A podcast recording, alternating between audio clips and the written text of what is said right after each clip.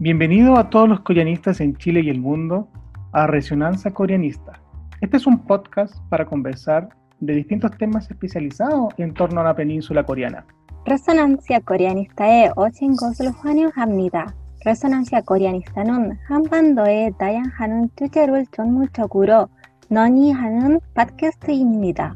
Welcome to our podcast, Resonancia Coreanista, dedicated to all students and specialists in Korean studies. Bienvenue à notre podcast Resonancia Coreanista, dédié à tous les étudiants et spécialistes des études coréennes. Yo soy Rodrigo Vélez. Y yo soy Bernardita González y esto es Resonancia Coreanista. En este podcast les presentamos una entrevista con Judith Mellado e Isabel Álvarez Cavieres. Ambas están realizando un artículo sobre el tema que trataremos el día de hoy, titulado Condicionadas por el rol, participación de las mujeres en los movimientos sociales de Corea del Sur. Judith Mellado Sangüesa es estudiante de magíster en estudios coreanos por la Universidad Central de Chile. E Isabel Álvarez Cavieres es candidata a doctora en procesos e instituciones políticas de la Universidad Adolfo Ibáñez. Su tesis doctoral se titula Maternidad, un análisis desde las libertades instrumentales. Actualmente, ambas están realizando una investigación relacionada con la participación de las mujeres en los movimientos sociales de Corea del Sur y expusieron su trabajo en el décimo Congreso de Relaciones Internacionales de la Universidad Nacional de La Plata. Primero que todo, muchas gracias de antemano por la oportunidad de esta entrevista y les damos la más cordial bienvenida a Resonancia Coreanista. Bienvenidos. Y la primera pregunta que tenemos preparada es, ¿Cómo nació su interés por los estudios coreanos? En mi caso, eh, eh, bueno, empezó, yo creo que en el 2017, si no me equivoco, por una eh, entrevista que dio un, un conversatorio que hizo David Yang de, la Embajada de Corea en la Universidad de Concepción. Me invitaron a participar de, ese conversatorio y yo en ese tiempo no sabía nada de Corea aparte de la que estaba dividida en dos, que tenía un desarrollo económico eh, buscando otras cosas en internet, se me abrió estos pop-ups que se abren en, internet sobre el, el magíster de estudios coreanos en la Universidad Central. ¿Y cuál es el caso, en tu caso, Isabel? Bueno, en mi caso es súper fortuito, la verdad, porque surgió a partir de un viaje. Eh, tenía muchas ganas de ir a Asia, la verdad que fue primero fortuito, compré el pasaje porque me salía más económico y aprovechaba de conocer otra ciudad. Y luego, bueno, y ese fue el primer viaje, como les digo, con destino a Japón. Y luego, eh, yo el 2017 empecé el doctorado en proceso de instituciones políticas y tenía otro viaje planificado a Asia, pero esta vez mi idea era llegar a conocer eh, Corea. Y resultó que justo como en mi tesis tenía que ver con maternidad, uno de mis profesores me propuso que por qué no aprovechaba de hacer una investigación que cubriera eh, la mirada de la maternidad en otros continentes. Y cuando volví ya como definitivamente instalarme para terminar el doctorado, eh, en mi facultad de artes liberales, hablando con un profesor, me dice, ¿sabes qué? Yo creo que los estudios asiáticos es lo que viene. Ah, muy interesante, Isabel, tu experiencia. Eh, en términos generales, para introducir el tema y darle una idea a nuestros auditores, ¿cómo ha sido percibido el rol de la mujer a lo largo de la historia de la península coreana? Un poco para contarles la historia de, cómo surgió esto, resulta que nuestros intereses se conjugaron en temas que tenían que ver con género y en temas donde Judith es experta, que es movimiento social. Entonces nos dimos cuenta de que había harto que observar y en ese sentido de cómo se puede percibir el, rol de la mujer en, Corea. El rol de la mujer en Corea no puede seguir una línea, no puede ser lineal. De alguna manera ellos, ellas han tenido periodos de preponderancia, han tenido periodos con derechos eh, súper importantes. O sea, en la antigüedad, escritores decían que no podían permitirse los coreanos la desigualdad de sexos, porque las mujeres y el hombre eran necesarios para la supervivencia de la sociedad. O sea, ambos tenían que trabajar, ambos tenían que casar, o sea, había que hacer de todo porque en realidad no habían recursos para dejar a la mujer solo como con el cuidado de los hijos. Hubo reinas importantes, por lo menos tres reinas importantes durante el periodo de la silla, y yo te diría que en general participaron mucho hasta el periodo Gorgeo Rieo de eh, los asuntos que tenían que ver con la sociedad. Yo creo que el gran cambio y el gran eh, como declive, podríamos decir, de los derechos de las mujeres y del rol propiamente por sobre lo reproductivo, se empieza a estancar en el periodo de Joseon. A las mujeres se les empiezan a imponer ciertas reglas que las limitan en ciertos apartados de su participación social. Y, no solo de su participación social en movimientos, o sea, las mujeres tenían que cumplir con ciertos mandatos eh, que las ponían por debajo en la jerarquización de los hombres y por debajo incluso de, del abuelo, del padre, del marido y del hijo. O sea, siempre un hombre estaba por sobre ella. La mujer ha tenido esto como ir y venir, su participación o su rol ha estado feminizado. Aún persisten prácticas eh, que son culturales. Y ya volviendo específicamente a lo que es el periodo de colonización japonesa, ¿qué nos puede decir cuál fue el rol de la mujer durante este periodo?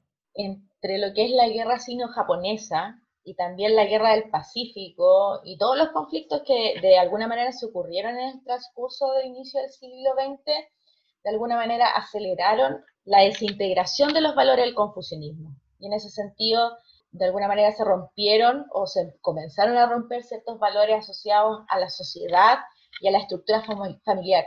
Y en ese sentido yo creo que las mujeres eh, empezaron a darse cuenta que existían instituciones opresoras. Entonces, lo que pasó en esta época es que los esfuerzos para eliminar estas como opresiones aumentaron considerablemente. También hubo también temas de violencia de género, de maltrato, eh, muchas mujeres que terminaron siendo eh, esclavas sexuales o esposas no consentidas de estos generales o la gente japonesa que terminó ocupando territorio.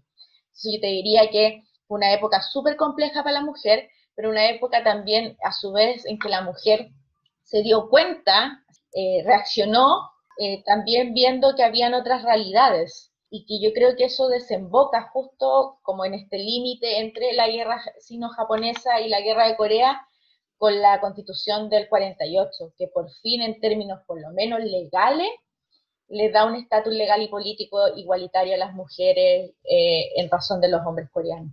Eh, retomando un poco eh, eso que mencionaba Isabel, ¿qué ocurre con la participación de la mujer durante el periodo de industrialización y desarrollo económico, que es justamente con posterioridad al año 1948 que mencionaste? Lo que pasa es que, bueno, ahí se viene la guerra de Corea, que estalló en 1950. hubo cambios no solo para las mujeres, sino para la estructura familiar coreana a propósito de la misma guerra se estableció además en este periodo que el rol de la mujer se dividió en tres categorías. La categoría soldado, de la mujer que participó en la guerra, no necesariamente en el frente de batalla, pero sí en, labores de cuidado, en las cocinerías, las enfermeras, una labor por lo demás bien desconocida por parte de los hombres. Luego están las mujeres de confort, que, son estas mujeres que en realidad lo que hacían era acompañar a los soldados, sobre todo estadounidenses, que habían llegado a apoyar a Corea. Y por otro lado estaban las mujeres trabajadoras.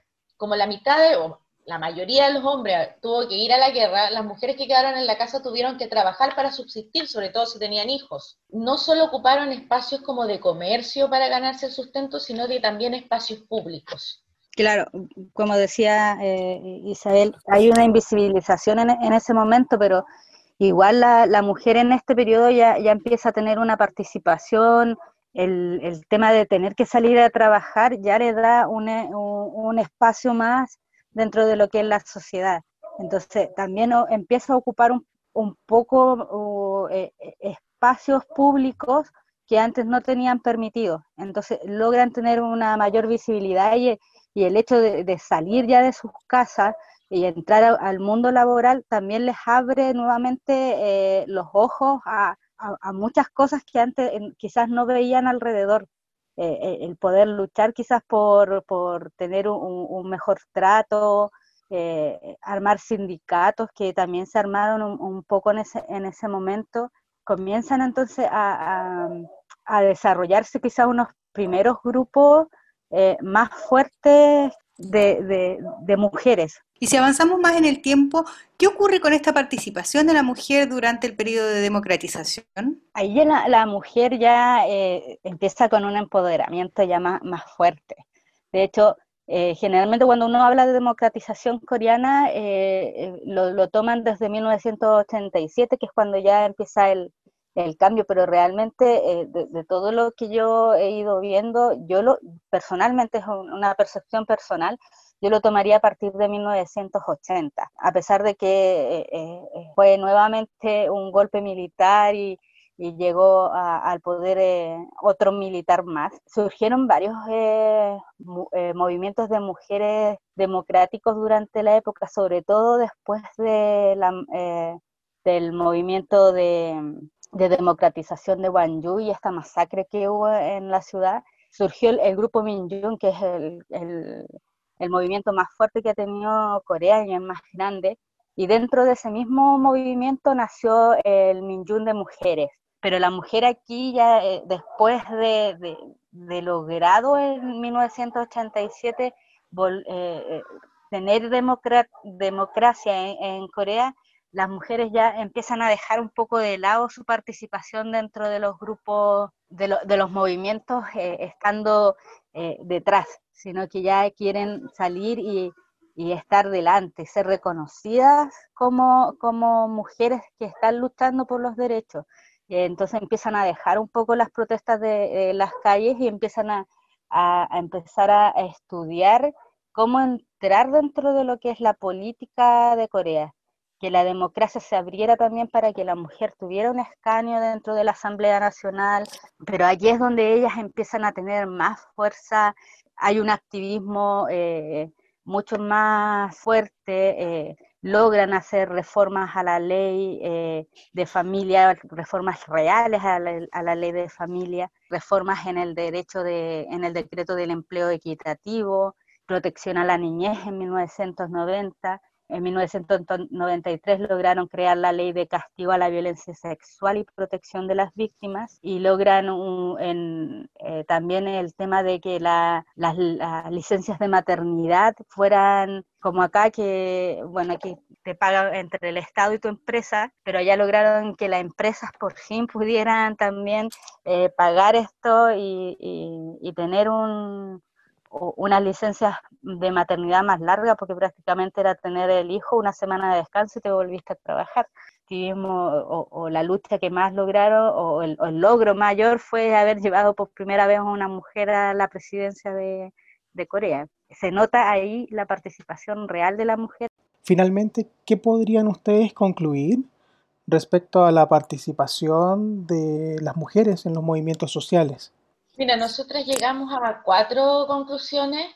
Yo te diría que las dos primeras es que lo primero es que hay una participación efectiva de mujeres en los movimientos sociales en Corea del Sur. O sea, las mujeres son activas, eh, si bien no tenemos figuras tan reconocidas, por algo que va a explicar después eh, Judith, eh, las mujeres sí, o sea, nosotros encontramos desde ilustraciones hasta fotografía, incluso más presente ahora videos donde se ve mucha participación femenina.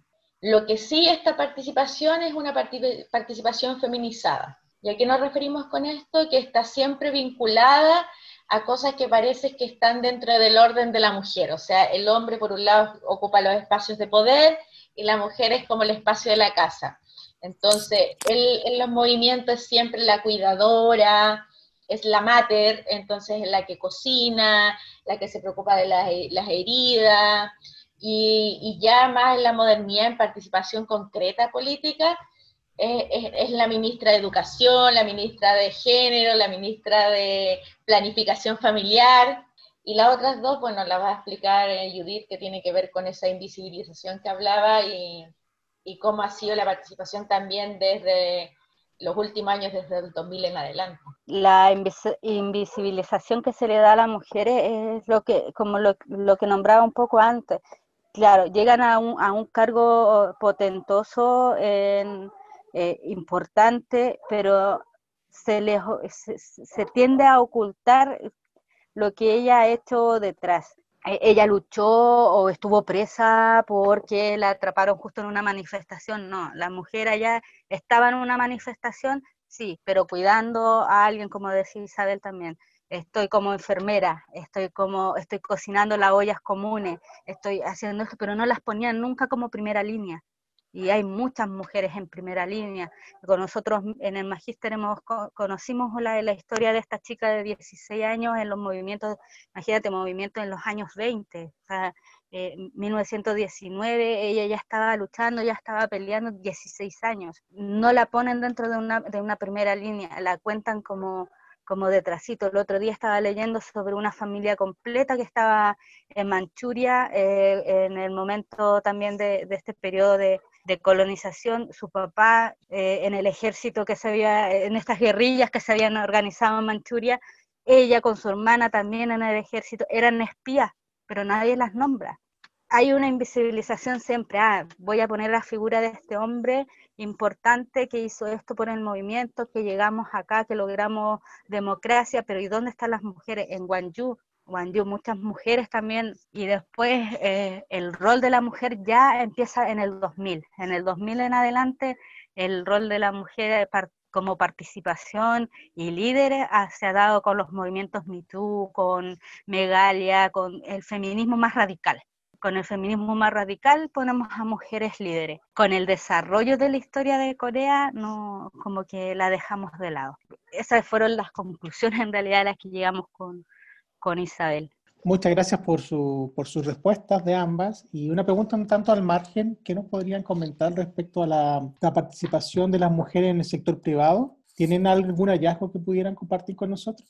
a ver, específicamente nosotros trabajamos como movimientos sociales, no nos metimos tanto eso, pero justo yo estoy por otra cosa trabajando temas como de mujeres potentes, digámoslo así, mujeres que son CEO, que son presidentes de compañía, y ahí me, toma, me he topado con un par de datos así como eh, no tan relevantes como uno esperaría, porque Corea sigue teniendo un marcado índice patriarcal en puestos de poder, sin duda la mujer ha entrado más al puesto, a los puestos laborales, está trabajando más. Y sobre todo, yo te digo que tiene que ver con esto que te decía antes, como de tener el, o postergar el embarazo, les permite entrar al mundo laboral y comprometerse a trabajar más años. Eh, pero, por ejemplo, ya en, en 2012, la Forbes Asia hablaba de cuatro mujeres que eran súper importantes en Corea del Sur y que eran CEO así, pero de, mandamases de importantes compañías, pues, pero, pero en general solo el 3% de las 500 compañías más importantes de Corea tienen a una mujer como, como CEO, que mm. todavía es un número menor. Ahora, yo te diría que anda por ahí con Chile también, así que si es que no estamos más bajo, en razón de que Corea tiene multinacionales muchas más que nosotros. Eh, bueno, y para eh, continuar, eh, quisiéramos saber cuáles son sus actuales y futuras investigaciones, dónde pueden contactar a nuestros eh, auditores que estén interesados en estos temas para informarse o también para compartir con ustedes investigaciones o intereses. Bueno, yo ahora estoy enfocada en lo que es el, tema de lo de, que estamos trabajando con Isabel, porque como queremos, eh, empezó como un trabajo, pero queremos trabajarlo como como en un paper, entonces quiero ahondar un poco más en lo que es la, la mujer eh, y su rol en los movimientos sociales. Eh, y creo que esa es como mi, como mi línea en estos momentos, porque mientras he ido leyendo me interesa mucho más dar a conocer el, eh, la participación de la mujer en los movimientos, pero no actuales, no, no me quiero enfocar en los feministas ni nada.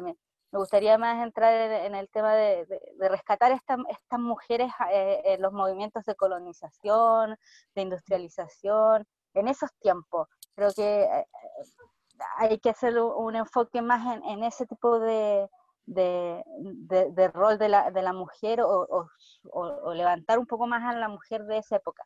Incluso también eh, ver un poco más el tema de la participación de las primeras damas coreanas, que creo que también han tenido como como su espacio de sombra y, creo que, que, habría que darles un poquito más de importancia a eso. Creo que, que por ese lado mis investigaciones en estos momentos van a estar más enfocadas en, en, mujeres, pero no viendo el feminismo porque no me considero feminista, entonces eh, prefiero ver más e, e, esa parte histórica, por el hecho también de, de tener mi, mi base licenciatura, en la licenciatura en historia, entonces como que para mí va más por ese lado.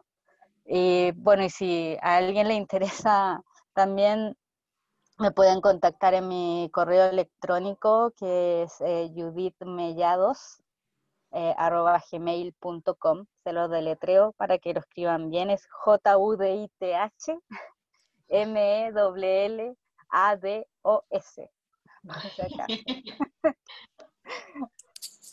Eh, bueno, en, lo concreto ahora yo estoy terminando mi tesis doctoral, que al principio Rodrigo comentó, se llama Es de maternidad, un análisis desde las libertades instrumentales. Entonces yo estoy haciendo un trabajo empírico, así que estoy con entrevista, análisis de esa información. Bueno, obviamente en paralelo terminando este trabajo con Judith, que como ella dijo, queremos convertirlo en un paper. Y yo además estoy trabajando, como yo ya hice un levantamiento sobre maternidad en Asia, estoy trabajando también en un paper que tiene que ver con eso, con una amiga coreana, a publicarlo en inglés.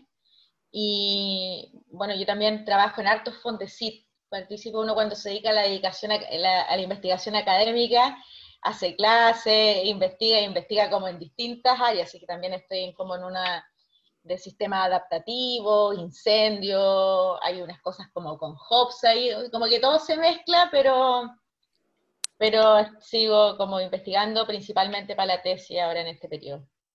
Muy bien, muy interesante y bueno, seguiremos atentos a su, su desarrollo en el ámbito de la investigación que hoy no di mi correo, es Isabel Álvarez C de casa, arroba gmail.com.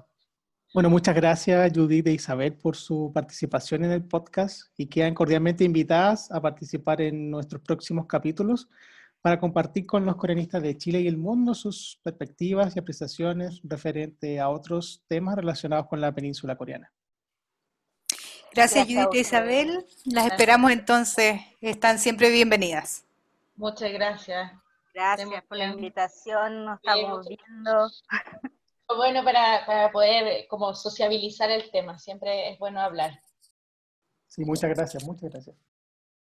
Por esta jornada, este sería el podcast. Agradecemos su audiencia y nos vemos en otra oportunidad en próximos episodios.